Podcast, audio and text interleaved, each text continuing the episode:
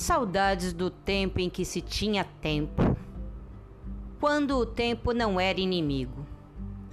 Quando as roupas descosturadas eram reparadas à mão e as brancas sujas colocadas para aquarar.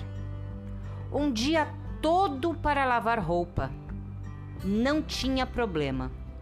Saudades de quando as frutas eram tiradas do pé que precisavam ser regados e cuidados. E escalar mangueiras era o nosso maior desafio. De quando os encontros e sorrisos não precisavam ser registrados e sobravam mais tempo para conversas.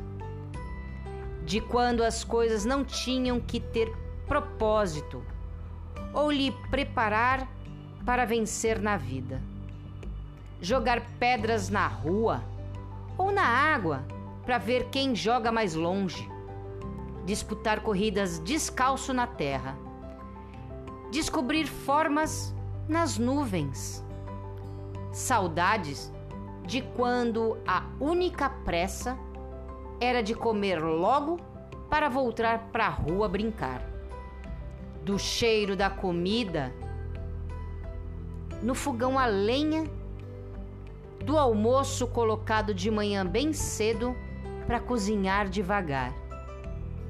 Saudades da criança que achava que ia ser eterna, porque o tempo para ela era amigo.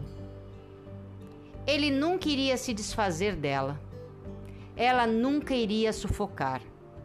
E diante desses momentos, continuo descobrindo que esta criança ainda existe em mim.